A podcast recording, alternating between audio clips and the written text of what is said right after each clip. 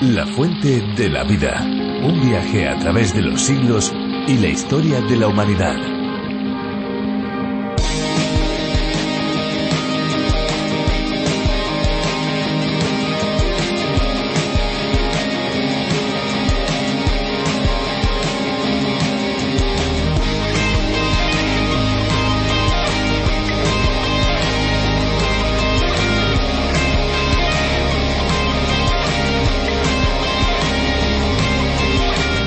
Agua purificada es el agua usada generalmente para consumo humano. Podríamos decir que es lo más cercano al agua potable que tomaban hace miles de años nuestros antepasados.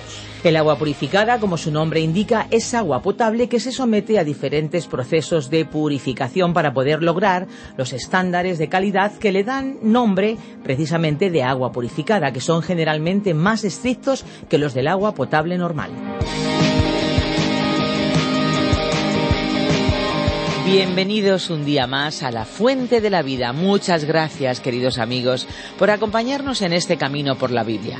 Soy Esperanza Suárez y junto a Fernando Díaz Sarmiento les presentamos este espacio en el que nos adentramos en la palabra de Dios.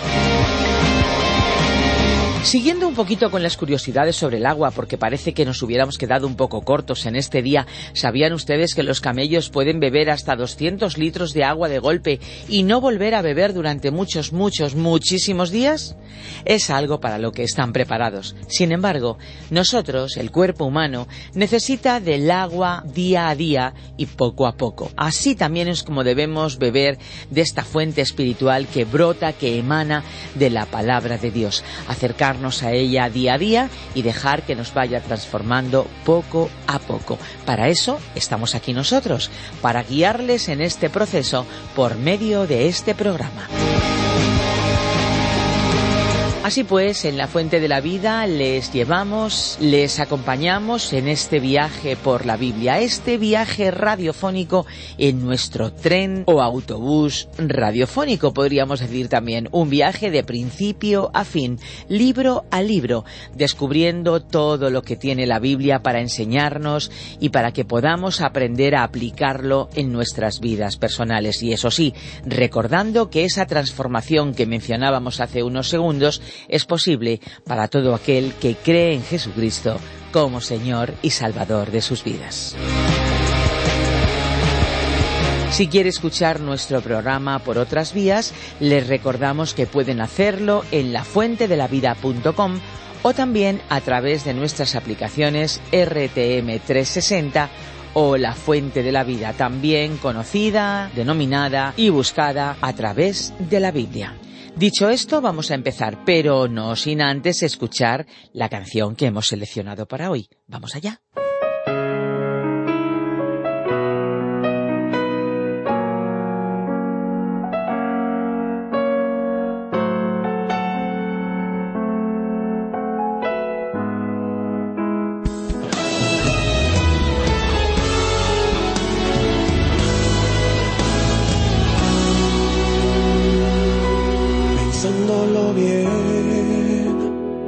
Creo que tienes razón, que debemos platicar, sé que debo enfrentar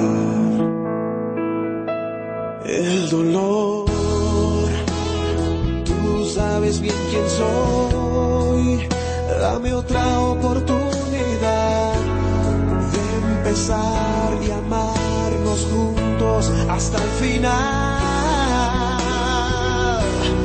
Perdón, ya no más soledad. Perdón, te hago una propuesta que quiero volver a empezar y ser parte de tu vida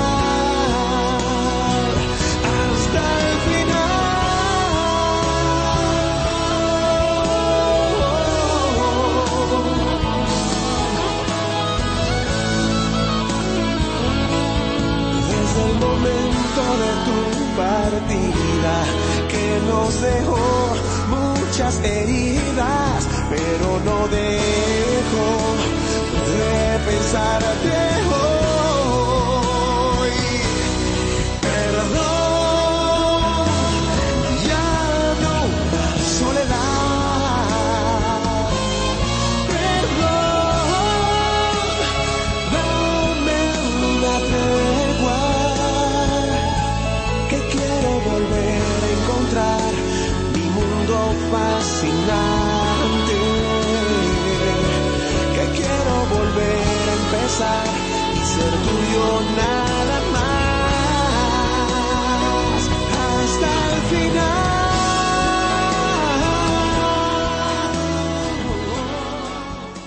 los aspectos más increíbles de la Biblia es conocer las características de Dios, sea en sus acciones o sencillamente en cómo es Él, lo que se nos describe en sus páginas, en las páginas de los libros que conforman esta biblioteca espiritual, es alguien que va más allá de lo que podemos imaginar. No en vano Dios se presenta como aquel que es el que es, independientemente de todo lo creado.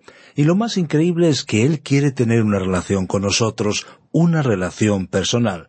Se trata de un Dios trascendente, pero que se hace cercano, inmanente, y como decíamos, quiere establecer una relación como un padre de amor con sus hijos que tanto quiere. Un padre que ofrece no hacernos pagar la deuda que merecemos abonar, sino que la paga por nosotros. Sobre la misericordia de Dios aprendemos hoy en el capítulo 2 de Joel, a partir del versículo 15. La reflexión de hoy estamos seguros que será de mucho interés para todos los que siguen la fuente de la vida y, por supuesto, para los que contactan hoy con nosotros por primera vez. Para unos y para otros les facilitamos nuestro número de WhatsApp 601 20 32 65 601 20 32 65. Escuchamos ya la reflexión. La fuente de la vida. Nuestro estudio bíblico de hoy está basado en el libro del profeta Joel capítulo 2, desde el versículo 15 hasta el 25. Continuamos hoy, estimado oyente, nuestro viaje por el libro del profeta Joel. Y continuamos con el capítulo 2 de este libro, el cual es un capítulo muy importante en la segunda gran división de este libro, titulada Mirando al día del Señor en su aspecto de preludio. En el versículo 12 comenzó un párrafo titulado La súplica de Dios. En el versículo 13 vimos un versículo importante para entender la actitud compasiva de Dios esperando el arrepentimiento de su pueblo. Y al leer el versículo 14 comentábamos que el Señor los bendeciría nuevamente en el campo y en las viñas, y ellos podrían entonces tener el fruto suficiente como para ofrecer las ofrendas de cereales y las ofrendas en las que derramaban vino o aceite en la presencia del Señor. Iniciemos nuestro estudio de hoy leyendo el versículo 15 de este segundo capítulo de la profecía de Joel. Tocad trompeta en Sión, proclamad ayuno, convocad asamblea. Al principio de este capítulo vimos que el toque de la trompeta era usado para convocar una asamblea y también para anunciar una alarma. En el versículo 1 el toque era para hacer sonar una alarma. Ahora, aquí, en el versículo 15, se refirió a convocar una asamblea. El pueblo debía ser reunido para escuchar el mensaje de Dios, para que los israelitas tuvieran la oportunidad de volverse a Dios. Él era compasivo y bueno, y estaba dispuesto a aceptarlos. Así que el llamado fue proclamad ayuno, convocada asamblea. Como ya hemos visto, bajo el sistema de la ley de Moisés, Dios solo le dio a su pueblo días festivos. Ellos tenían que presentarse ante Él con alegría. Pero en este momento de nuestro relato estaban viviendo en pecado y rebelión contra Él y se habían alejado de Él, y en consecuencia debían presentarse ante Él en una asamblea solemne. Estimado oyente, la única manera de venir a Él es presentándose como un pecador que desea apartarse de sus pecados. Si usted se ha estado apartando de Dios y ahora usted se acerca a Dios, todo lo que tiene que hacer es apelar a Él, pedirle su ayuda y Él le salvará. Recordemos la frase de un apóstol en el Nuevo Testamento. Cree en el Señor Jesucristo y serás salvo. No tendrá que hacer ninguna otra cosa, solo esto. Para recibir la salvación no es necesario incorporarse formalmente a una iglesia, cumplir con una determinada ceremonia o prometer algo a Dios.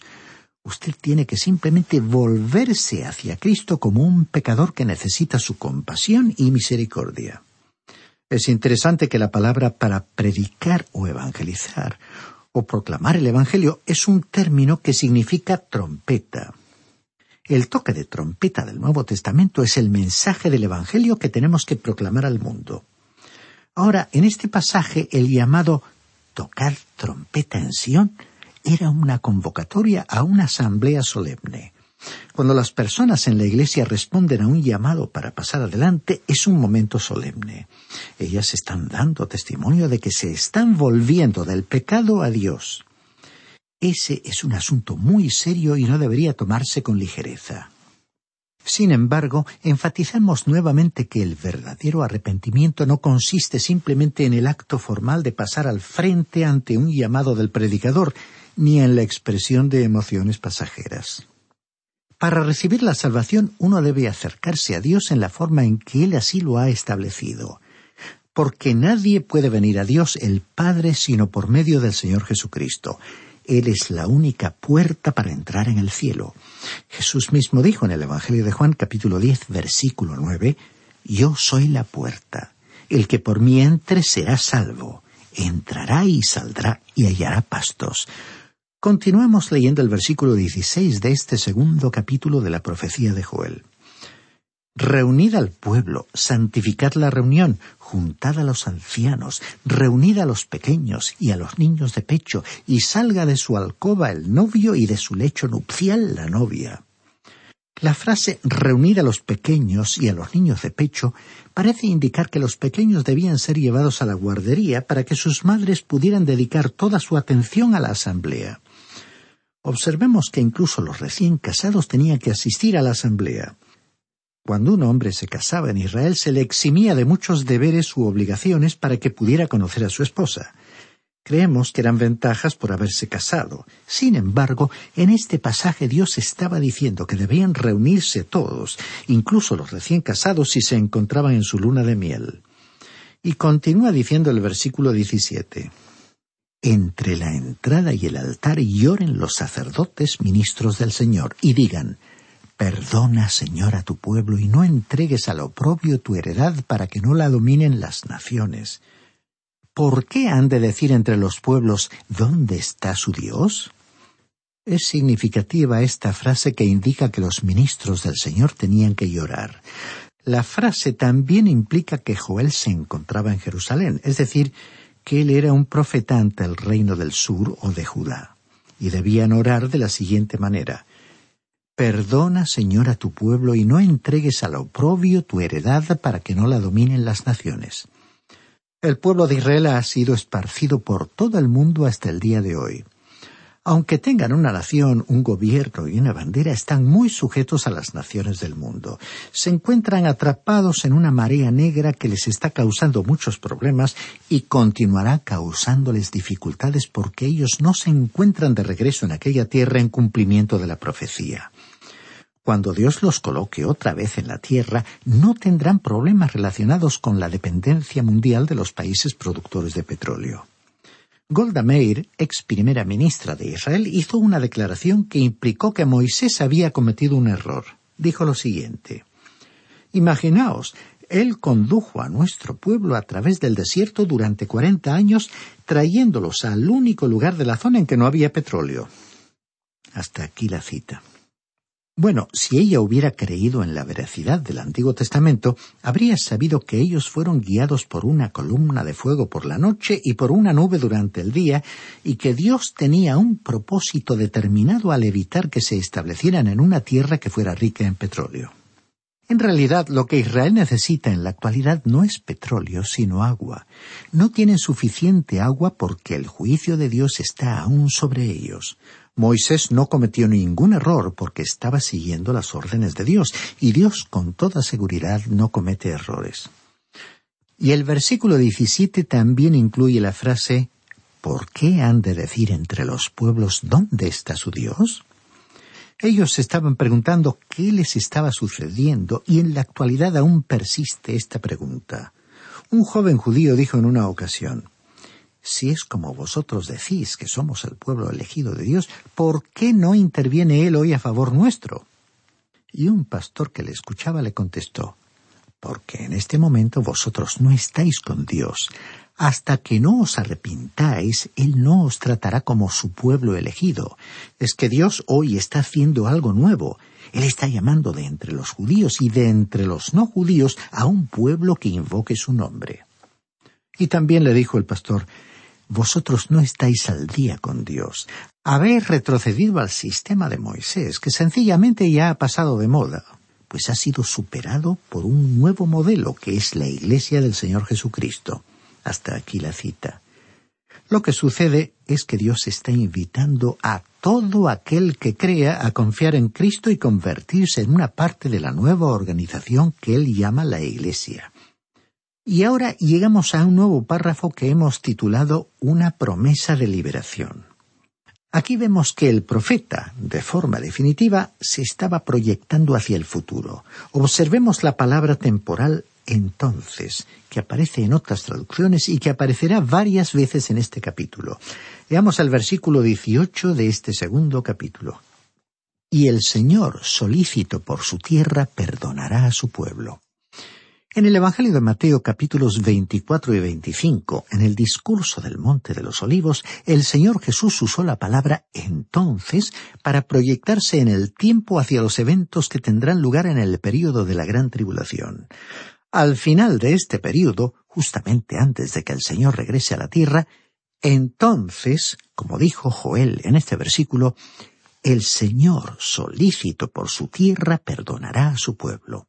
Y dice el versículo 19, Responderá el Señor y dirá a su pueblo, Yo os envío pan, mosto y aceite, y seréis saciados de ellos, y nunca más os pondré en oprobio entre las naciones.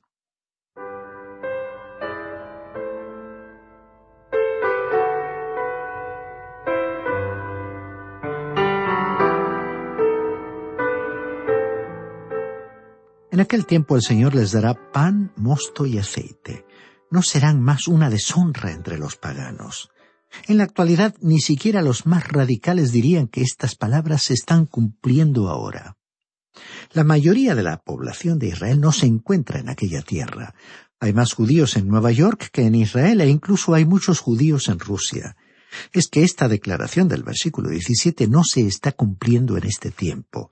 Esta profecía aún mira hacia el futuro y concretamente hacia el período conocido como el Día del Señor, que comenzará con la oscuridad y continuará hasta el amanecer del reino, y después del estallido de la última rebelión del hombre en la tierra, se proyecta hacia el comienzo del reino eterno. Nosotros estamos incluidos en aquel período en particular. Ahora, en el versículo veinte de este capítulo dos de Joel dice Haré alejar de vosotros al del norte y lo echaré en tierra seca y desierta, su vanguardia hacia el mar oriental y su retaguardia hacia el mar occidental. Exhalará su hedor y subirá su pudrición, porque hizo grandes cosas. Al decir haré alejar de vosotros al del norte, seguramente no se estaba refiriendo a langostas o a un ejército que viniera del norte. Esto se cumplió parcialmente cuando Asiria descendió y conquistó al reino del norte o de Israel. Pero Dios libró milagrosamente al reino del sur, o de Judá, de este enemigo. Esto sucedió unos cien años antes de que el reino del sur fuera también conducido al cautiverio, y entonces sería por causa de Babilonia y no de Asiria. Sin embargo, habrá aún un cumplimiento futuro para el alejamiento de un ejército del norte. Este cumplimiento fue presentado en mayor detalle en los capítulos 38 y 39 del libro del profeta Ezequiel. En el período de la gran tribulación una nación del norte descenderá contra Israel, pero Dios liberará a este pueblo. La descripción incluida aquí en este pasaje encaja con la batalla de Armagedón. Dice este versículo 20, y lo echaré en tierra seca y desierta, su vanguardia hacia el mar oriental y su retaguardia hacia el mar occidental. Exhalará su hedor y subirá su pudrición, porque hizo grandes cosas. El mar de Galilea está a un lado y el mar Mediterráneo está al otro lado del valle de Esdraelon, donde tendrá lugar la batalla de Armagedón. Como hemos visto en el libro del profeta Ezequiel, Dios intervendrá y destruirá al enemigo que venga del norte y lo hará para traer honor y gloria a su nombre. Estimado oyente, Dios es glorificado cuando Él castiga el pecado, tanto como lo es cuando salva a un pecador. Esta verdad nos resulta difícil de creer. Para el hombre es una píldora amarga de tragar. Pero Dios es justo y un Dios santo y justo va a juzgar. Cada uno de los profetas así lo afirmó.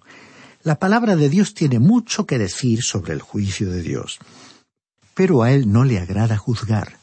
Acabamos de ver que Él es misericordioso y compasivo y lento para la ira, y que el juicio es una obra extraña para Dios. Es por tal motivo que Él extiende sus manos todo el día y nos pide que vengamos a Él. Cuando las personas se niegan a volverse a Él, Él las debe juzgar en su justicia y en su santidad. Esto es cierto incluso para los hijos de Dios. Cuando nos equivocamos o hacemos el mal, si no nos juzgamos a nosotros mismos, Dios nos tiene que juzgar. Él nos castiga para hacer que volvamos a Él. Y dice el versículo 21 de este segundo capítulo de Joel. Tierra no temas, Alégrate y gózate, porque el Señor hará grandes cosas. El período de la gran tribulación conducirá a la venida de Cristo a la tierra para establecer su reino. En la actualidad, esa tierra se encuentra aún bajo una maldición y ya hemos hablado de su escasez de agua.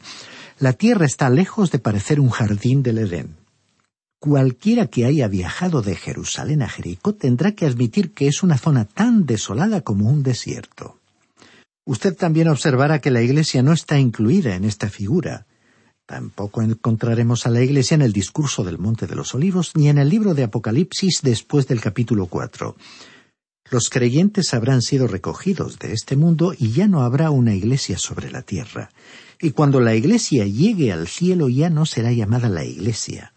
La figura cambiará y los creyentes serán llamados la esposa de Cristo. Continuemos leyendo el versículo 22 de este segundo capítulo. Animales del campo, no temáis, porque los pastos del desierto reverdecerán y los árboles llevarán su fruto. La higuera y la vid darán sus frutos. Evidentemente ese día todavía no ha llegado. Y dice el versículo 23. Vosotros también, hijos de Sión, alegraos y gozaos en el Señor vuestro Dios, porque os ha dado la primera lluvia a su tiempo, y hará descender sobre vosotros lluvia temprana y tardía como al principio. ¿Quiénes son los hijos de Sión? Por supuesto, ellos son los integrantes del reino del sur o de Judá.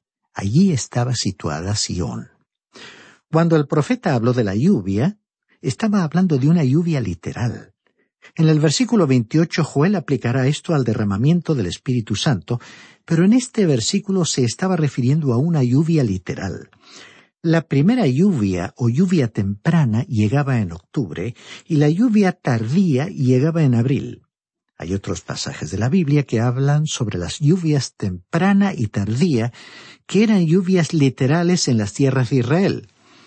Podemos leer Levítico capítulo 26 versículos 3 y 4, el libro de Deuteronomio, capítulo 11, versículos 14 al 17, el primer libro de los Reyes, capítulo 8, versículos 35 y 36, Jeremías, capítulo 3, versículo 3 y Oseas, capítulo 6, versículo 3.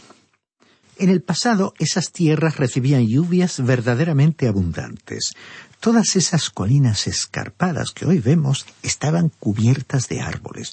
Los enemigos vinieron y despojaron esa tierra y en la actualidad los pobladores están tratando de plantar árboles, pero ellos tienen problemas para ver crecer a estos árboles porque no hay suficiente lluvia tardía. Así que el profeta Joel estaba hablando de esas lluvias literales que Dios había prometido para el futuro.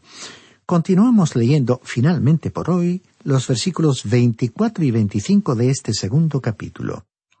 Las eras se llenarán de trigo y los lagares rebosarán de vino y aceite.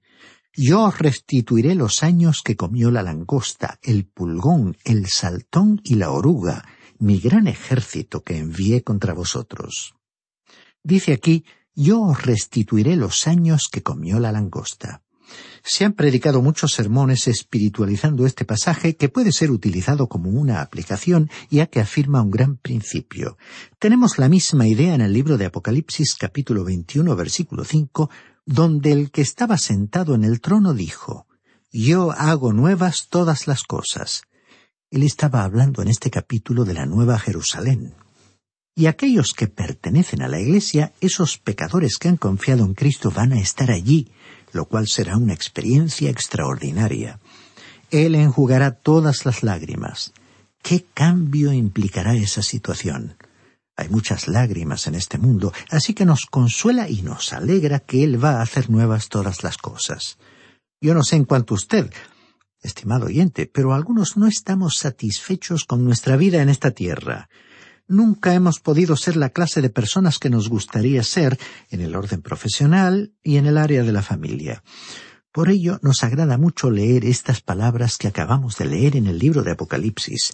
He aquí yo hago nuevas todas las cosas.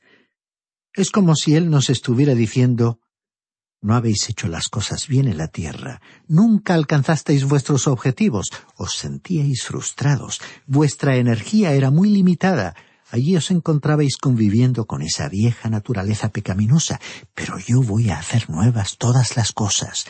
Os daré una nueva página, un lápiz nuevo sin goma de borrar. Podréis escribir todo nuevamente, podréis lograr lo que siempre quisisteis llevar a cabo. Y creemos que esto es lo que va a ser el cielo para tantas personas.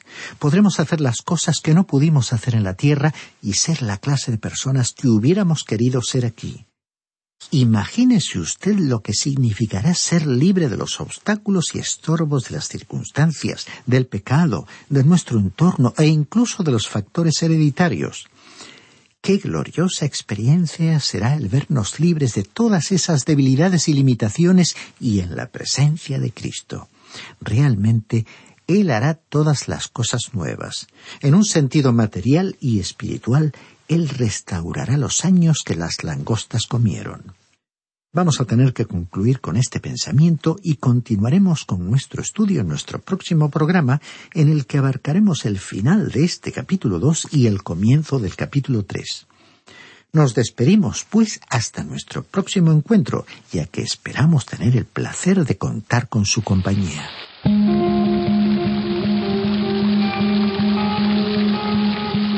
Y llegamos al final del programa en esta ocasión, pero esperamos que vuelva, amigo, que vuelva al próximo para poder seguir este camino radiofónico con nosotros. Le recordamos que puede seguirnos en nuestro Facebook y también en Instagram. Solamente tiene que buscar la fuente de la vida. Si quiere escuchar este programa desde sus inicios o si tal vez se ha perdido algún programa anterior, puede volver a escucharlo a través de la página web lafuentedelavida.com y también en nuestras aplicaciones RTM 360 y La Fuente de la Vida, que también pueden encontrarla con el nombre A través de la Biblia.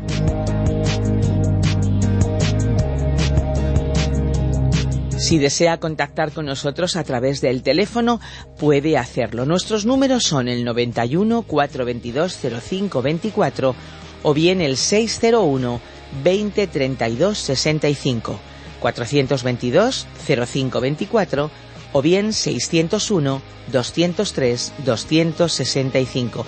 No se olvide que si su llamada viene de fuera de España tiene que pulsar el más 34. Puede también escribirnos a nuestra dirección electrónica info radioencuentro.net. Recuerde, info arroba radioencuentro.net. Estamos a su entera disposición. Y les hablábamos al principio de las hormigas y la verdad es que si Dios tiene propósito para algo tan pequeño como es una hormiguita, no dude que también lo tiene para usted. Busque, amigo, busque su propósito, pero por el camino, si llega a cansarse y quiere darse por vencido, Recuerde que hay una fuente de agua viva que nunca se agota. Beba de ella.